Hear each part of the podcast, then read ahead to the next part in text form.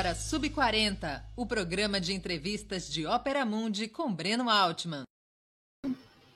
Olá, eu sou Haroldo Seravo Cereza, diretor de redação de, jornal... de redação de Ópera Mundi, e hoje é 28 de janeiro de 2023. Neste sábado, nós damos mais uma vez mais um episódio do programa Sub40 que, como você sabe, tem o objetivo de entrevistar convidados e convidadas e convidados que representam uma nova geração de pensadores e realizadores. Pessoas de até 40 anos, às vezes um pouquinho mais, que são referências no mundo do trabalho, da cultura, das leis, da comunicação, do esporte, da política e onde mais quer que atue. O convidado de hoje é Bruno Logan psicólogo, especialista em redução de danos, em psicopatologia e dependência química. Já atuou no Centro de Convivência Edley e no Respire. Hoje ele é psicólogo do consultório da Rua de Diadema, um psicólogo clínico, conselheiro de estado, do Estado de São Paulo para políticas sobre drogas, do CONED, secretário executivo da Rede Brasileira de Redução de Danos, e Direitos Humanos, Reduc e apresentador do canal do YouTube RD com Logan, com Logan, Redução de Danos com Logan, portanto. Antes de começar essa conversa, eu gostaria de pedir sua colaboração financeira para a Opera Mundi. Fazer o jornalismo que a gente faz é fundamental para a democracia. E nós contamos com vocês para manter esse jornalismo e ampliá-lo. Para fazer isso, você tem muitas opções. A primeira, anote aí, é fazer uma assinatura em nosso site, operamundi.com.br barra apoio. Essa assinatura, ela é a maior, a maior parte das pessoas que apoiam o jornalismo de Opera Mundi optam por esse caminho. A segunda é se tornar membro pagante do nosso canal no YouTube. É só clicar aí em Seja Membro durante a transmissão. A terceira é contribuir agora mesmo com o Super Chat. A quarta com Super Sticker. A quinta é fazer um valeu demais se você estiver assistindo esse programa, não ao vivo, não, na transmissão original, quando já não dá para fazer o super chat, mas funciona do mesmo jeito. E a sexta forma é usar o Pix. A qualquer hora e momento você pode entrar lá no seu banco e mandar um Pix para apoie.operamundi.com.br. Nossa razão social é última instância editorial limitada.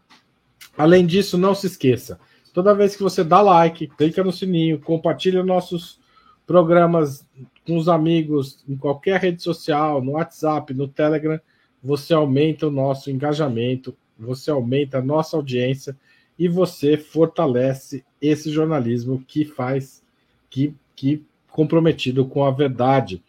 Bom, Bruno, muito obrigado por aceitar nosso convite. É um prazer receber você aqui.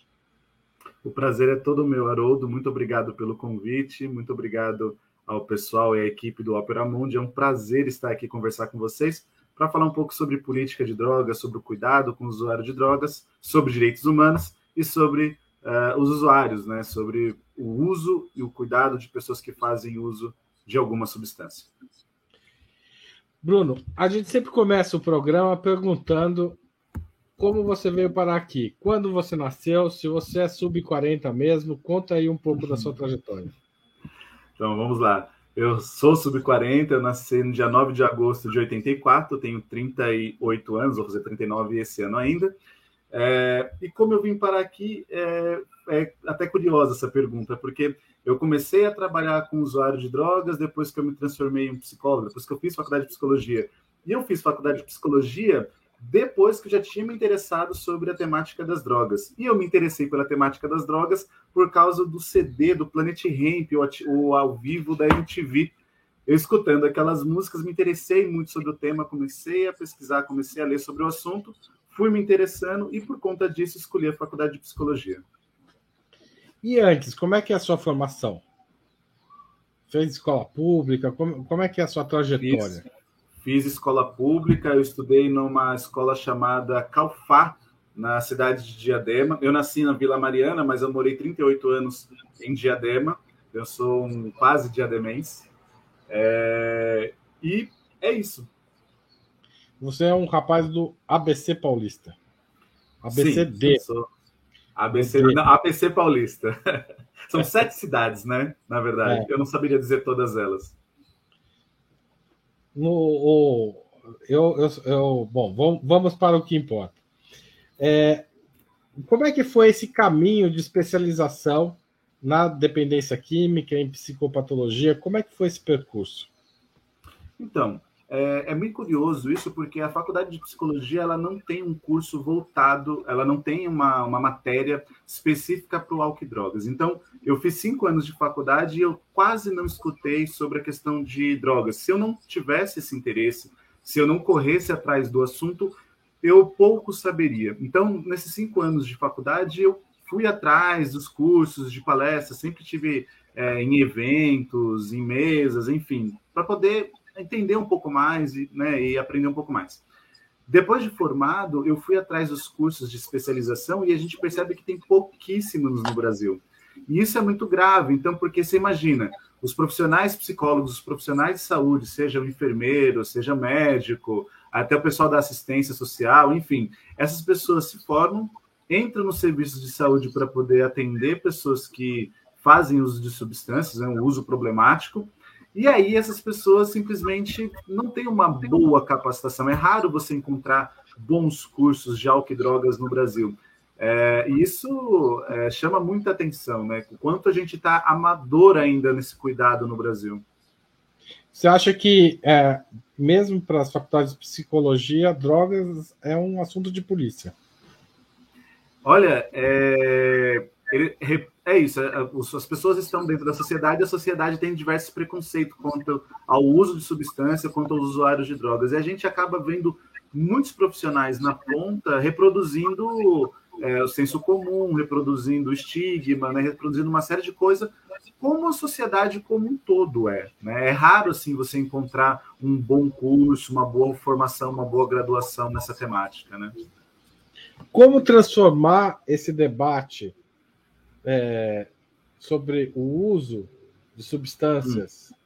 é, é, ativas, psicoativas, é, em um debate de saúde pública e também de liberdade individual das pessoas, porque eu acho que essas duas. A, a, a passagem do discurso policial para o discurso da saúde pública também não pode abandonar a liberdade individual das pessoas de usarem esse tipo de, de, substância, né? A gente precisa de um interesse político. Eu acho que a grande questão é essa. Porque, por exemplo, o Brasil ele ganhou prêmios internacionais na década de 90 pela diminuição do uso uh, do tabaco, né, do cigarro. Porque nós tivemos diversas campanhas educa educativas né, na televisão, no jornal, no rádio, informando para as pessoas quais são os riscos e os danos associados ao uso do cigarro. Então, se você encontrar com uma criança hoje de 10 anos e perguntar, olha, é, se, se você fumar, o que, que acontece? Ela vai saber, olha, isso traz mau hálito, isso causa câncer, né? As, as crianças sabem quais são os riscos associados ao uso do tabaco. A gente não tem uma noção disso é, de outras substâncias, até mesmo do álcool. Como que a gente tem um, uma, uma substância que causa tão mal, pode causar tão mal quanto o álcool, e ela ainda tem propaganda na televisão? Isso mostra para gente que nós temos uma péssima lei né, que fala sobre a questão das drogas. Nós temos uma péssima lei de regulamentação de substâncias. Uma hora ela criminaliza o usuário, criminaliza a conduta de se usar, né, ela é extremamente punitiva, encarcera muitas pessoas, e principalmente os negros, os pobres, os periféricos. E por outro lado, nós temos as drogas que são legalizadas, que são permitidas e que é um oba-oba. Você faz aí o que você quiser. Né? Então você tem aí a maconha, que é uma substância relativamente segura e que é proibida e que encarcera sistematicamente milhões de pessoas. Então, eu... E o álcool, e o álcool, por sua vez, que é uma droga também danosa, né? mais do que a maconha, você tem propaganda na televisão, o que é ruim também. O Bruno, é, eu acho que a, a, ideia de redução de danos é uma ideia que não está na cabeça das pessoas. Uhum. que seria exatamente uma redução de danos e como que um sistema de saúde poderia lidar com essa questão, considerando que isso envolve eventualmente é, aceitar que esse usuário continuará usando substâncias ilícitas e, portanto, ilegais, é, substâncias ilegais, eventualmente vai ser acusado de crimes, etc. Como é que é para a saúde pública lidar com essa realidade?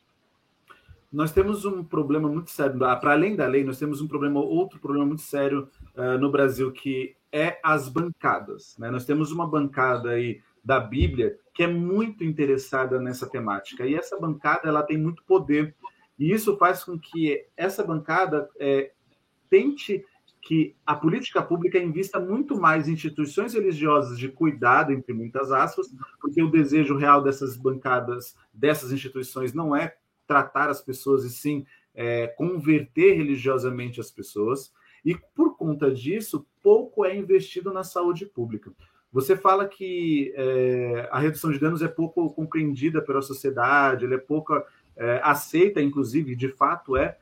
E aí tem dois motivos. O primeiro, porque existe uma compreensão equivocada da redução de danos, e o segundo motivo é que a redução de danos ela é relativamente recente no Brasil. Né? Então, existe uma pouca compreensão. Se entende-se que redução de danos é uma permissividade do uso, é perpetuar a dependência, e de fato não é isso.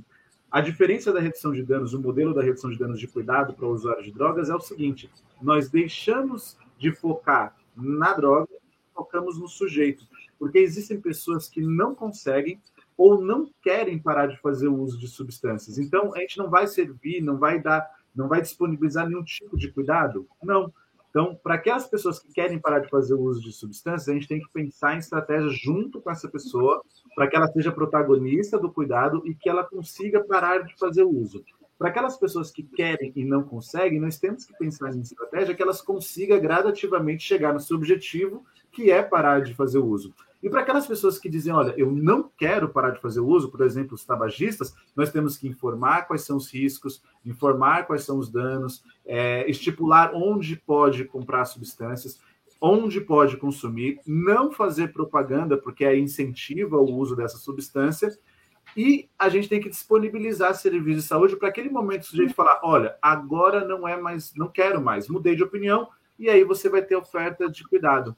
Enquanto o modelo antigo, que é antes da redução de danos, falava é diga não às drogas. Só que dizer não às drogas não funciona. Né? E aí você deixa um monte de gente que não consegue ou não quer parar de fazer o uso sem nenhum tipo de cuidado, sem nenhum tipo de é, acolhimento. Você abandona essas pessoas à própria sorte. Exatamente. É, Bruno, você mencionou a lei, a lei antidrogas de 2006 quando ela foi uhum. criada, se tinha uma expectativa de que tinha uma expectativa de que ela ia reduzir o encarceramento. É, e que a gente ia ter, inclusive, abrir espaços para políticas de redução de danos e abrir espaço para uma intervenção maior do sistema de saúde com as pessoas que, que, que precisam dele para tratar do uso é, descontrolado ou abusivo, como é que você queira chamar. Uhum. É, por que, que essa lei deu errado e por que, que o encarceramento aumentou depois de uma lei anti-encarceramento?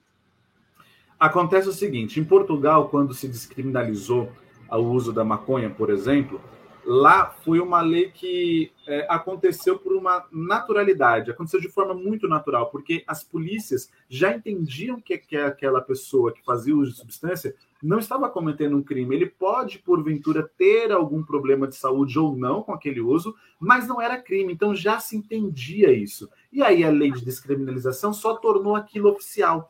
No Brasil, a gente tem uma coisa que é muito esquisita, que é tem lei que pega e tem lei que não pega. E aí você simplesmente fazer Essa uma lei, lei pegou o contrário. É, e aí simplesmente você fazer uma lei é, e simplesmente joga e faz aí do jeito que você entende que ela é, ela é muito ruim e aí acabou tornando isso, porque a lei anterior, que é a 6368 de 76, se não me engano, 76 ou 78, ela falava que o usuário de droga poderia ser preso. Então a lei chega a despenalizar, com muitas aspas aí, é, o usuário de droga, que antigamente poderia ser preso e agora não, e fala que o usuário de substâncias elas assinam termos circunstanciados, tudo mais, mas não vai preso, e o traficante coloca uma pena muito mais pesada. O que acontece é que nessa lei ela não tem critérios objetivos para dizer quando o sujeito é usuário ou ele é traficante. Quem disse é usuário traficante é quem? O policial. E o policial, sem uma instrução, vai falar: eu vou decidir. Então, aquele jovem que está com 10 gramas de maconha e 20 reais no bolso na favela, na periferia, ele é traficante. O sujeito branco que está numa área nobre, que tem 10 gramas de maconha e 20 reais no bolso, a mesma circunstância, só que ele tem carro, ele é rico, está numa área nobre, ele é usuário. Às vezes nem é levado para a delegacia. Então, a, essa lei, da forma que ela foi escrita, ela só perpetua o racismo estrutural que nós temos no Brasil. E qual que é o caminho para mudar essa lei? É fazer um adendo a ela, tornando objetivos os critérios? Ou é simplesmente eliminando essa lei voltando para a lei dos anos 70 ou fazer reescrever uma nova do zero? Não, dos anos 70 ela é pior ainda. Ela foi uma lei que foi feita no meio da ditadura militar e que prendia, inclusive, usuários de drogas. Ela é muito pior, com certeza ela é pior. Contudo, a atual não é boa. A anterior era ruim, essa a anterior era pior, essa continua sendo ruim. Eu acho que o ideal que deveria se fazer é com o um exemplo que eu dei do tabaco.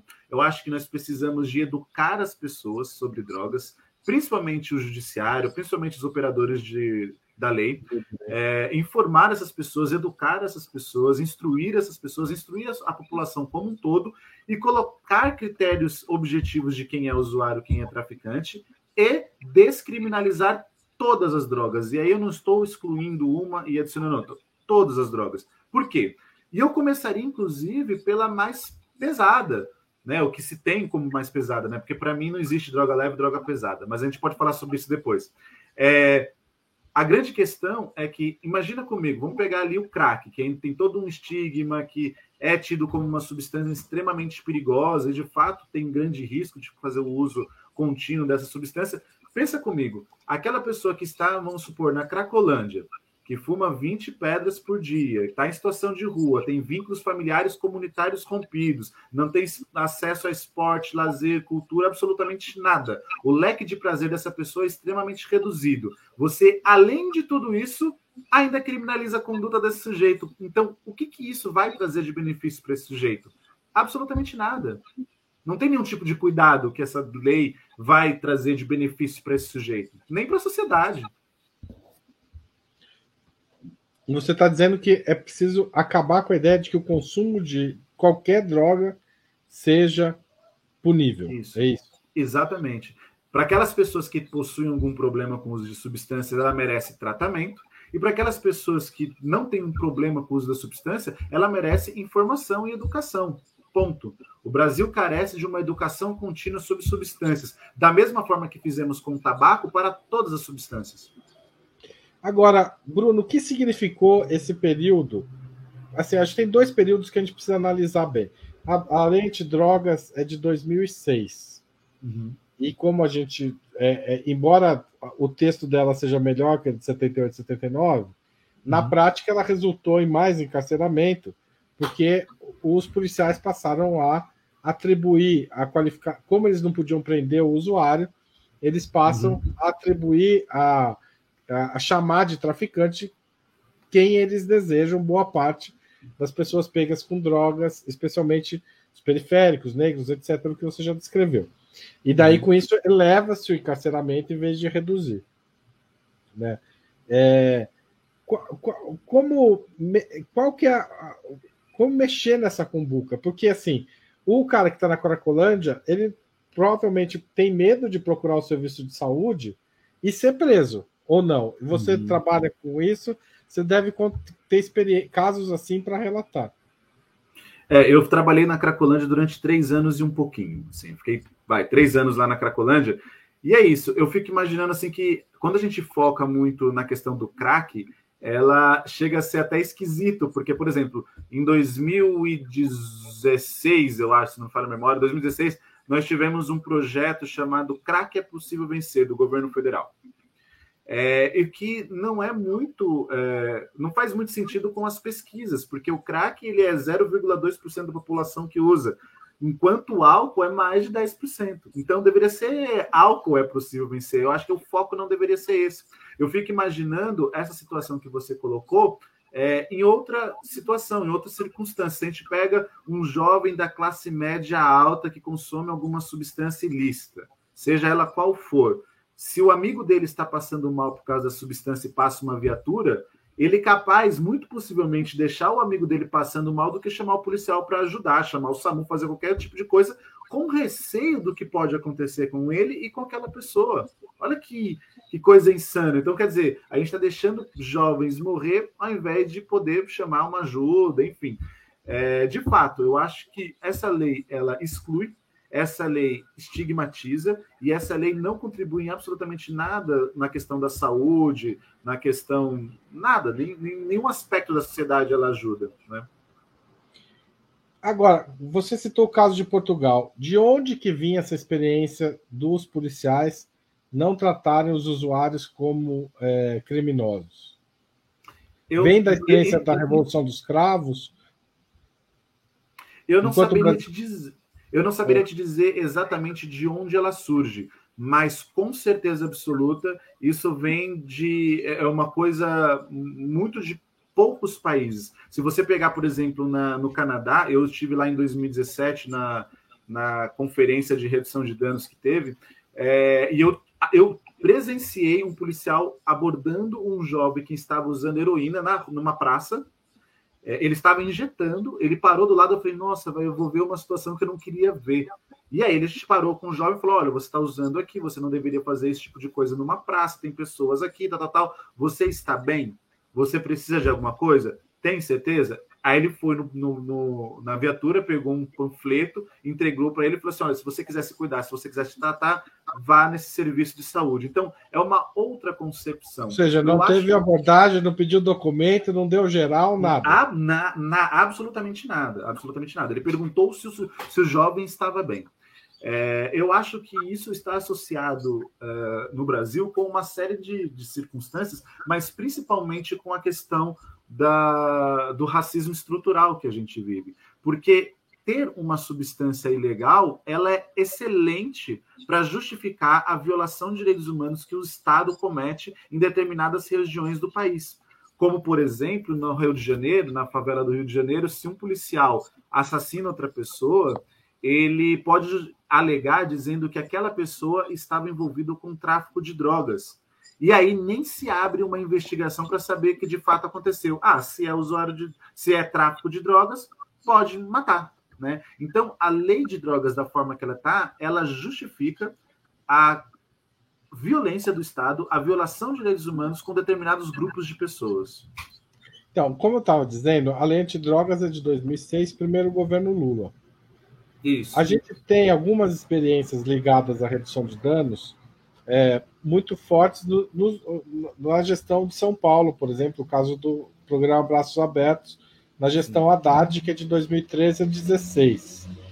O governo federal conseguiu, em algum momento no período petista, é, dos governos Lula e Dilma, avançar nessa área? E o que retrocedeu depois?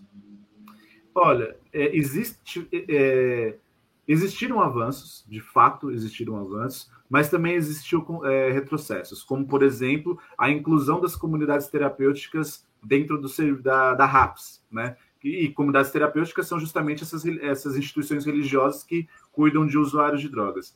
É, houveram esses avanços e esses retrocessos, são fato, é, e eu acho que o exemplo do, da proposta do Haddad na cidade de São Paulo foi incrível, né? Tanto tão incrível, tão revolucionário que é curioso, né? Que muitas pessoas falam assim: ah, Haddad perdeu para o governo do estado de São Paulo, mas curiosamente na cidade de São Paulo que ele foi prefeito ele ganhou, né? Então isso demonstra o quão bom ele foi como prefeito. E o de braços abertos eu tenho uma crítica, inclusive. Eu acho que o modelo é incrível, ele é um modelo de redução de danos.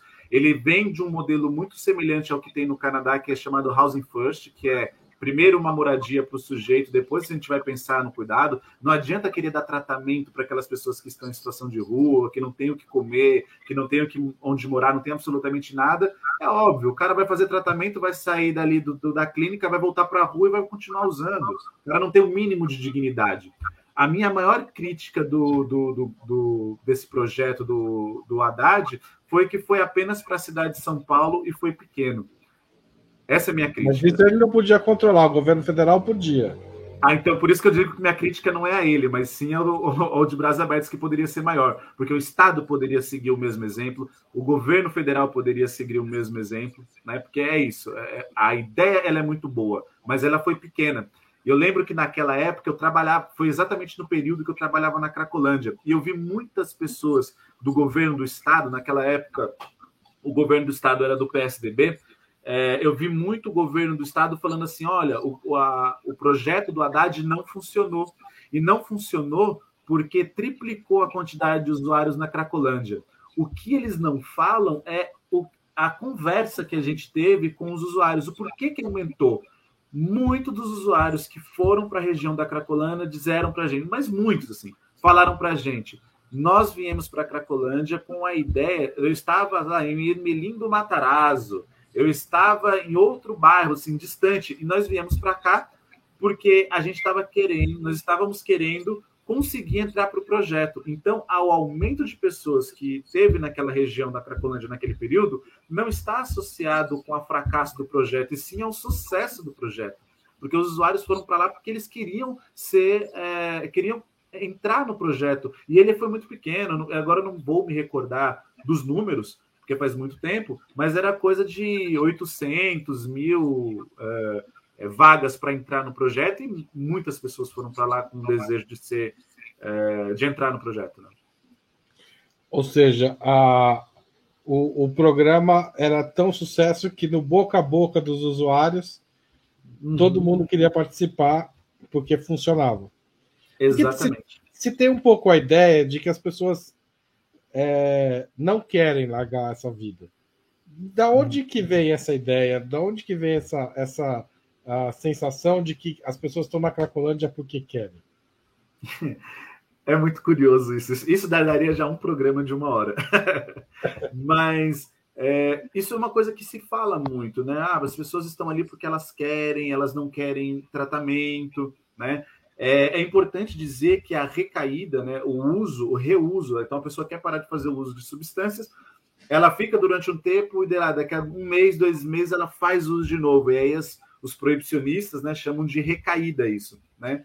É, e a recaída ela faz parte do processo de tratamento. Então, aquele sujeito que faz uso de substância tem um problema com o uso, é, conforme ele vai fazendo o tratamento, é comum ele reusar. E isso é até interessante, porque se o cara recai é, em um determinado contexto, ele consegue aprender que aquele contexto no qual ele está inserido, ele é um fator de risco para ele. Então, por exemplo, o sujeito tá dois meses sem fazer uso de álcool. Aí ele vai jogar bilhar com um amigo no dele no, no boteco. O que, que, vai acontecer? Então ele sabe que dentro do boteco com um amigo dele que bebe, provavelmente ele vai recair, que ele vai fazer uso. Então, essa ideia de que ah, o sujeito não quer parar de fazer o uso, ele não quer. É que é muito complicado. Eu vou te dar um exemplo muito simples. Uma vez eu estava trabalhando com um rapaz e ele ficou seis meses sem beber. Um belo dia ele apareceu muito alcoolizado, ele ficou muito chateado, não sei o que. Eu falei, mas fulano, o que acontece, né? Por que, que você tá chateado? O que aconteceu? Aí ele falou assim, não, eu tô chateado porque eu bebi. Eu nem falei sobre álcool, ele que trouxe. Ele falou assim, não, eu bebi. Eu falei, mas o que aconteceu que você bebeu? Eu falei, então, eu tô em situação de rua, eu estava sem coberta, eu estava sem blusa. Nessa noite em São Paulo, chegou a 12 graus, eu estava morrendo de frio. O cara que estava do meu lado estava bebendo cachaça, eu tomei cachaça para me esquentar. Aí você vai pensar, o cara ficou cinco meses sem beber e bebeu no dia que estava muito frio. O problema desse cara é o álcool ou é a vulnerabilidade social? Então, é, claro. muito, é muito simples, é muito simplista dizer que o sujeito tem um problema de álcool, tem um problema de droga, sem entender todo o contexto que o sujeito está inserido. Claro, claro. Não, esse exemplo é muito bom para pensar como a, é possível, é, inclusive para ele, né? Para tipo, ele voltar a parar de beber, é mais fácil se ele entender isso, né? Sim, sim. Mas como que ele vai entender isso, né? Como que ele vai sair da rua? Né? É difícil mesmo. Como é que é a história da redução de danos? Quando que ela surge? Ela surge em, dois, é, em 1926 na Inglaterra, onde os, os, os uh, na verdade essa é a ideia da redução de danos. A redução de danos não começa aí. Essa é a ideia da redução de danos. Quando os, os, uh, os combatentes, né, os, o exército Esse volta da guerra, ex-combatentes de guerra, eles voltam dependentes de opiáceos, né, de heroína e tudo mais. E aí foi essa ideia que é o seguinte: essas pessoas não chegavam ao serviço de saúde porque existia um estigma, e o serviço de saúde não chegava até essas pessoas. Então, a ideia dos, de um grupo de médicos chamado, né, o, o documento se chama é, Holliston, relatório Holliston, que diz assim: vamos receitar opiáceo para pessoas que eram dependentes dessas substâncias. Por quê? Você evita o sujeito usar uma substância de péssima qualidade e morrer de overdose, por adulteração ou coisa do tipo, e aproxima esse sujeito ao serviço de saúde. Então, ele vai ter acesso a uma substância legalizada. Essa foi a ideia da redução de danos, mas ela começa de fato em 86 com os Junkin Bonds, que eram grupos de usuários que faziam uso de drogas injetáveis e na Holanda, naquela época, não tinha acesso a comprar seringa na farmácia. Só podia comprar seringa quem tinha receita médica. Só que o médico não iria receitar aquela seringa. Então eles começaram a se juntar, os usuários, falando: olha, nós estamos ficando doentes, estamos pegando hepatite, porque nós estamos compartilhando seringa. E aí o governo holandês, com essas manifestações. Isso tem a ver com a, a, a, o, crescimento do, da transmissão do HIV, é isso? As hepatites. Ainda Hepatite. não era HIV, era das hepatites. É, e aí, isso era 85, 86. E aí eles começaram a falar: nós estamos morrendo, nós estamos compartilhando seringa. O governo holandês entendeu e não só permitiu a compra de seringa sem a receita na farmácia, como começou a trocar seringas dos usuários da usada por uma seringa nova. E com isso conseguiram diminuir as hepatites virais na Holanda naquele período. Tá certo. E, e com, a, com, a, coisa, com a questão do HIV e da AIDS, isso ganha novas dimensões em vários lugares do mundo, certo? Sim, inclusive no Brasil. Aqui no Brasil ela começa em 24 de novembro de 1989. é, 1989, com a prefeita Thelma de Souza. Inclusive, ela ainda é prefeita hoje na cidade de Santos. Não, não é, é prefeita, ela é. Ela é, ela é vereadora. vereadora. É. Vereadora, isso. Mas é minha eterna prefeita. ela é vereadora de Santos, né? É, e foi ela que, que, teve início com isso, né? Com Davi Capistrano, com Fábio Mesquita, é, a distribuição de seringas é, para as pessoas que faziam uso de cocaína naquela época, que não chegou a ter problema de heroína, de cocaína injetável no Brasil. E aí sim começa a redução de danos no Brasil. O, o, o sistema de saúde brasileiro tem políticas de redução de danos em funcionamento atualmente? Então, é, ela teve muito forte no governo Dilma e Lula, no governo Lula e Dilma, é, foi muito forte, inclusive teve criação de programas como é, consultório na rua e consultório de rua, teve uma série, PRT, TPRD, tem vários projetos e programas é, ligados à redução de danos, né? É, inclusive as diretrizes do Centro de Atenção Psicossocial ao que outras drogas, né, que são serviços especializados é, em cuidado e tratamento de usuários de drogas, tem na sua, no, seu, no seu requisito a, a prerrogativa de atuar com redução de danos, não é porque a gente é legal, é porque está obrigatório, né, está previsto em lei isso. É, e isso mudou com a, com a entrada do governo do Bolsonaro que o. Ou já no governo Temer já teve retrocesso? Não, a mudança foi aconteceu no governo Bolsonaro, onde o nosso excelentíssimo Osmar Terra reescreveu a política de drogas do Brasil, inclusive a lei de drogas no Brasil foi alterada pela pessoa que foi conhecida por ser negacionista da ciência. Esta pessoa fez a política de drogas no Brasil. É, e com a nova política de drogas no Brasil do governo Bolsonaro, eles simplesmente excluíram a redução de danos, o que na ponta é, alterou o investimento para esses programas e projetos de redução de danos, mas na ponta a gente continuou trabalhando. Então, os capos deles não deixaram de existir, os consultórios na rua não deixaram de existir, obviamente foram sucateados, foram diminuídos, não foram ampliados, é, mas a redução de danos persistiu e resistiu a esse desgoverno. E o que significou isso na prática para o usuário de drogas? Esse enfraquecimento da política de ah, o, aumento, o, o, aumento de violação de direitos humanos, com certeza, né? O que teve de aumento uh, de poder mesmo, de poder político, de poder financeiro dessas instituições que violam direitos humanos e que encarceram usuários de drogas, enfim, a gente tem uma série de violações de direitos humanos associados aos direitos uh, dessas pessoas, e isso, de, isso obviamente não foi, não é efetivo para o tratamento e para o cuidado das pessoas e viola direitos humanos, com certeza. É, é possível reverter os apoios federais a esse tipo de instituição? É, você acredita que essa será uma das questões do novo Ministério da Saúde? Eu acho que precisa de um grande alinhamento na atual política de drogas. Por quê? O atual, o atual Ministério da Saúde, a atual ministra de Saúde, já disse que a política do Brasil uh, em álcool e outras drogas e saúde mental vai ser pautada na luta antimanicomial, vai ser contra esse projeto de encarceramento de usuários de drogas, vai ser contra esse projeto de, é, de combate bélico, enfim, de estigmatizador, é, de encarceramento de usuários né, como método de tratamento.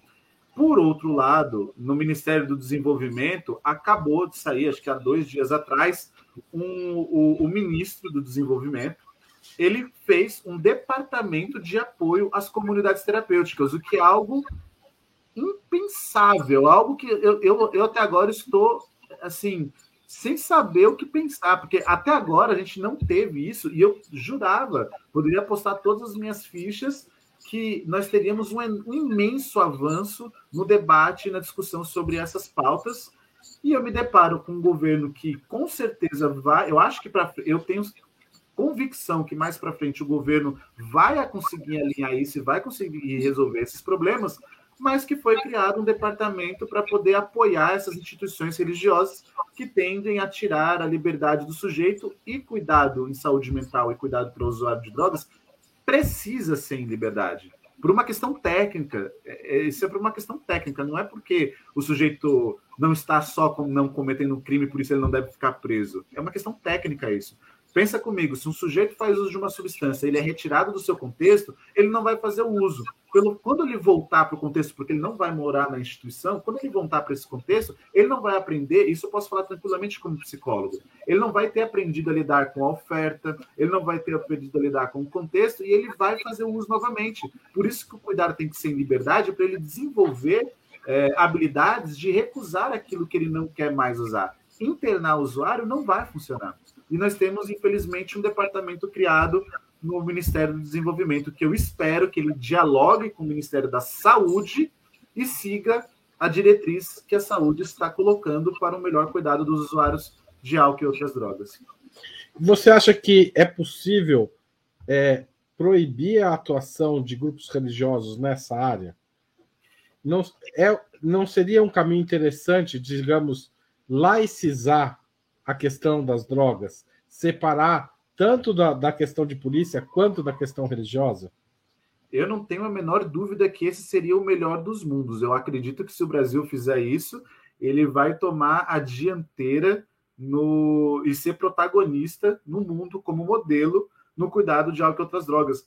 Porque, assim, agora grande, o grande problema que a gente tem é o seguinte: é, como que a gente vai conseguir fazer isso, sendo que nós temos uma grande bancada que mantém essas instituições no poder, né? Então, pensar que a gente tem que votar é, num presidente, sim, nós temos que votar num bom presidente, mas também deputados federais, deputados estaduais, porque senão essa bancada vai continuar muito forte e a gente vai ter muita dificuldade para manter, porque é isso, né? A política ela é um, um, jogo ali de a gente quer avançar aqui, mas a gente tem que dar um pouquinho ali, e enquanto a gente não conseguir ter uma boa bancada, uma grande força política no Senado, no Congresso, para poder fortalecer esse debate, vai ser muito difícil. Hoje nós temos uma ou duas pessoas ali no Congresso, no Senado, que é, corresponde de uma forma adequada a essa política. E enquanto isso, as instituições religiosas têm um grande poder. E para elas é muito interessante ter, né?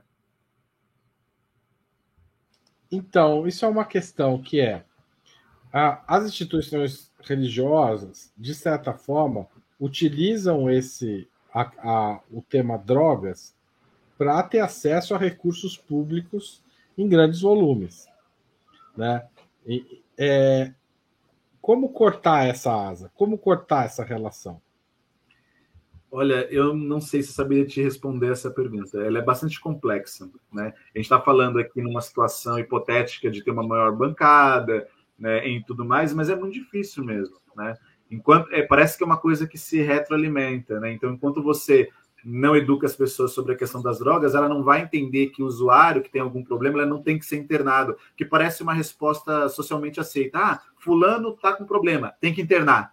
Porque é o que a televisão mostra, a, o jornal mostra, a novela mostra, os filmes mostram. Então, quer dizer, se a pessoa tem um problema, o que é, a resposta é internar. Isso cai como uma luva nessas instituições que internam e que ao invés de cuidar e tratar, elas tentam converter. E para elas, elas ganham duas vezes, não é só dinheiro. Ela ganha dinheiro, que era um dinheiro que deveria ir para o sistema público de saúde, e ao mesmo tempo converte e ainda acima sai como: olha o tanto de gente que a gente é, conseguiu salvar, né? Sai ainda como uma coisa boa que está fazendo como retorno para a sociedade.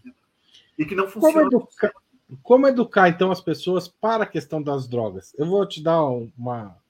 É, a, uma das questões que as pessoas pouco, muitas vezes, elas naturalizam é de achar que as drogas sempre foram proibidas, por exemplo, né? Uhum. Que é possível falar, ah, mas como que as pessoas usavam isso se isso era proibido? E muitas vezes não era, né? O caso da cocaína é um caso clássico porque é do século XX, né? As leis que vão proibir o uso de cocaína são do século XX.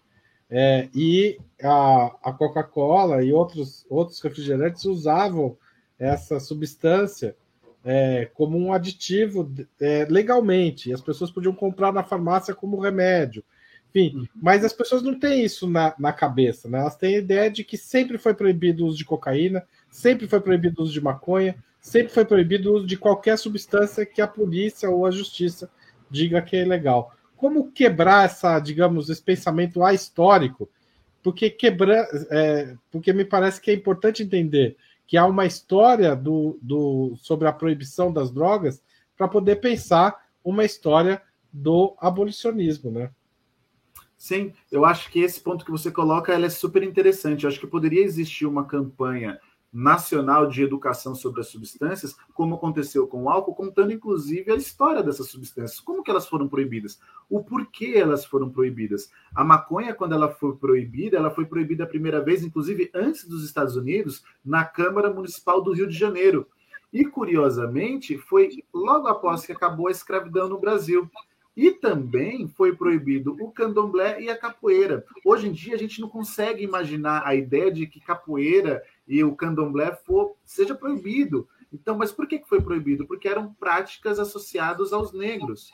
Tanto que a primeira lei que proíbe a, a, a maconha no Brasil, ela fala sobre é, vamos proibir aquelas pessoas que fazem uso de, de, de, maconha e os escravos serão presos. Então, quer dizer, se o branco usar maconha, ele paga uma multa. Agora, se for escravo, ele vai preso. É uma forma de você é, perpetuar uh, o poder de um grupo né, de pessoas brancas e poderosas sobre alguns grupos de pessoas, naquele caso, os ex-escravos. Né?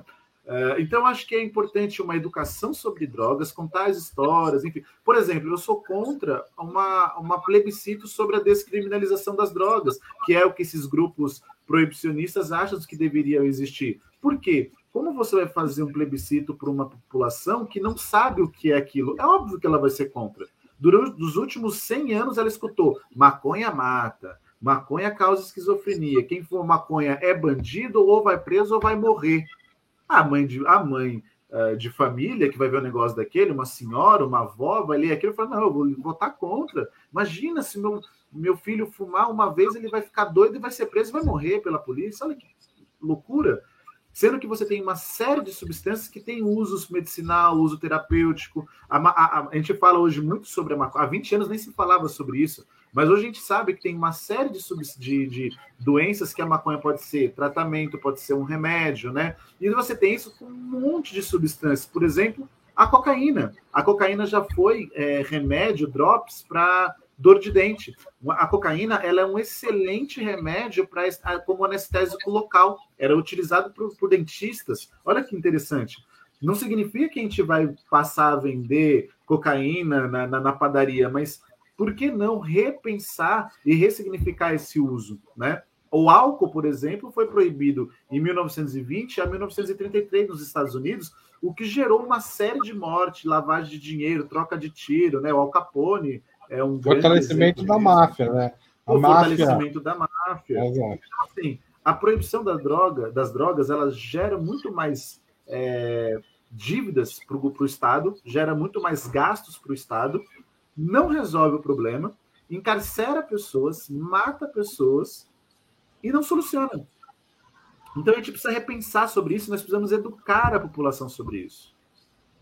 Então você acha que uma política de redução de danos, ela não pode estar vinculada apenas ao usuário de drogas. Ela também não. tem que ser pensada em geral na sociedade, é isso? Exatamente. Redução de danos é educar as pessoas sobre drogas.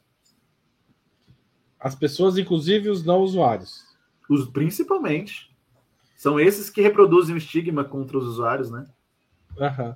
Agora, qual, como lidar com o tráfico de drogas para quem está pensando a redução de danos? Qual é o papel do Estado no combate ao tráfico de drogas? Se é que ele deve ser combatido?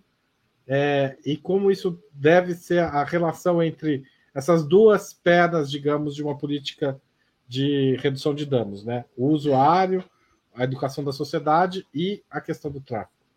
Bom, uma coisa que eu falo muito é que as pessoas falam assim: ah, o Brasil não está pronto para uma legalização ou uma descriminalização. Eu acho que a gente não está pronto para o modo que está agora, onde todos os dias morrem centenas de pessoas, é, são presas milhares de pessoas, e nós não estamos prontos para isso.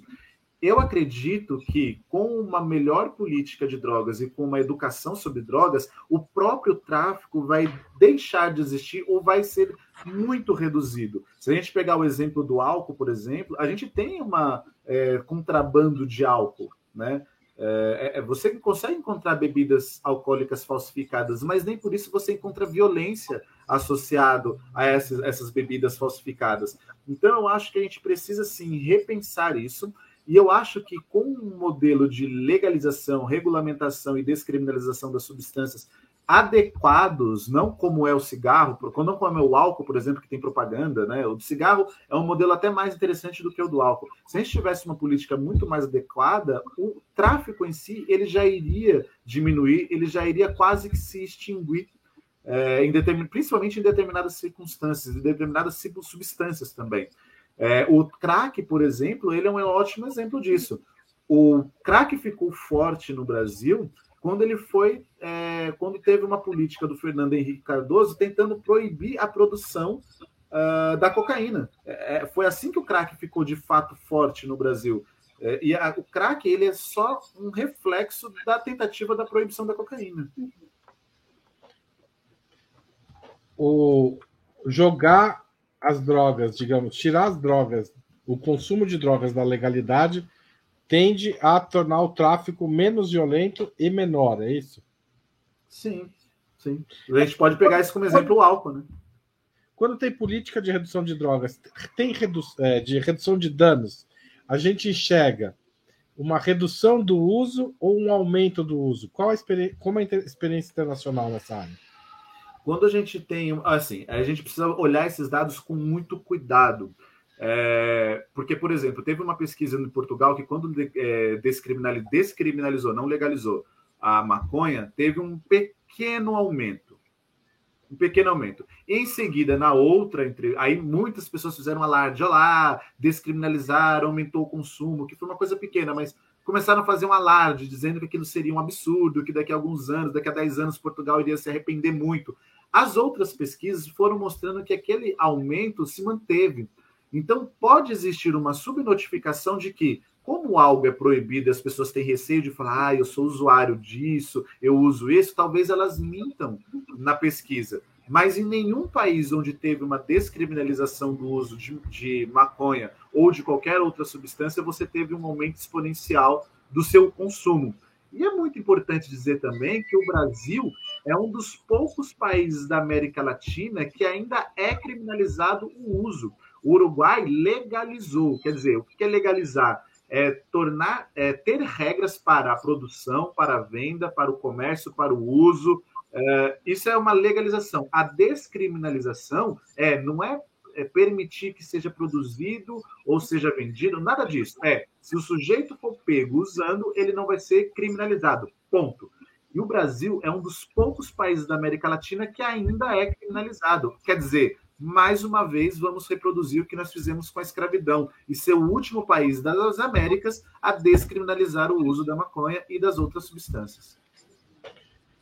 Você acha que as perspectivas ah, de. Assim, a gente teve um período de uma formação de um, uma grande reação, um grande número de pessoas muito reacionárias a esse tema. Né? Uhum. O período Bolsonaro é, não foi só um período de, de governo é, reacionário, mas de formação de muita resistência a qualquer tema, a, a, abertura a questões sobre aborto, drogas, etc.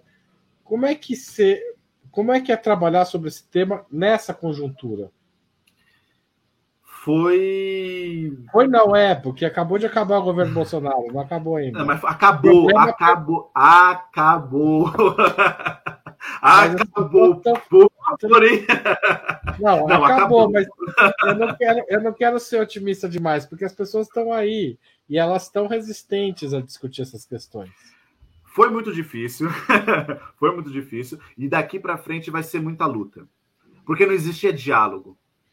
Nesses últimos quatro anos não houve diálogo, houve criminalização. Eu fui, eu fui, inclusive, eu até é, me perguntei algumas vezes se eu entrava com uma ação ou não, mas eu fui ameaçado de ser preso pelo governo, por integrantes do governo do Ministério do Desenvolvimento, que é do Ministério da, da, da Damares lá, no Ministério dos Direitos Humanos da Damares, da Damares, eu fui acusado, assim, você vai ser preso, você incentiva o uso, você tem associação com tráfico, assim, coisas absurdas, assim. Eu fui, eu, eu fui ameaçado, eu fui ameaçado e perseguido no último governo. E eu simplesmente não dei bola, porque ia acabar dando ibope para essas pessoas. Uh, então não houve diálogo e foi, houve uma grande tentativa de criminalização dos redutores de danos e da redução de danos no Brasil. Houve uma grande tentativa. E agora a percepção que eu tenho é que é de trabalho, é de incentivo, é de diálogo, é de luta, e nós vamos reverter tudo isso que aconteceu nos últimos cinco anos para uma coisa muito melhor, algo que a gente não fez até hoje. Assim espero. Ou seja, demos um passo atrás, está na hora de dar dois à frente agora. Pelo menos dez, por favor.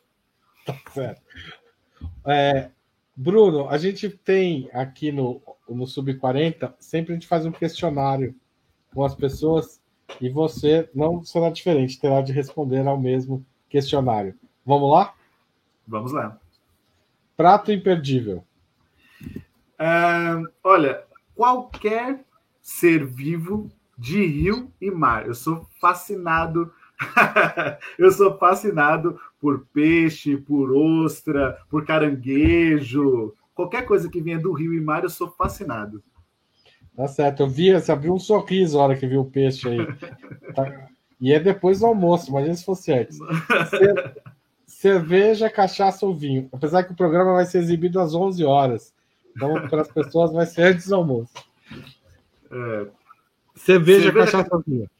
Olha, isso vai depender do momento, né? Se for de noite, num friozinho, um vinho se for com os amigos no final de um, um rolê, uma cachaçinha, ou antes do almoço também, né? Antes de uma, de uma feijoadinha, aquela cachaçinha para poder dar aquela abrir o apetite. Enfim, vai depender muito do momento. Tá certo. Esporte favorito? Fiquei durante muitos anos fazendo judô. Eu gosto muito de eu gosto muito de judô. Ainda não cheguei na faixa preta, mas quem sabe antes dos 50 eu chegue lá. Pô, você sabe que eu sou faixa marrom de judô, né? Parei já, olha, muitos anos. Olha, Mas não consegui. Não consegui também. Desisti. Eu, é... cheguei na, eu cheguei na roxa. É. É, é, um, é um grande avanço. Já já você chega na preta. Tô ali, tô Se ali. continuar, você chega.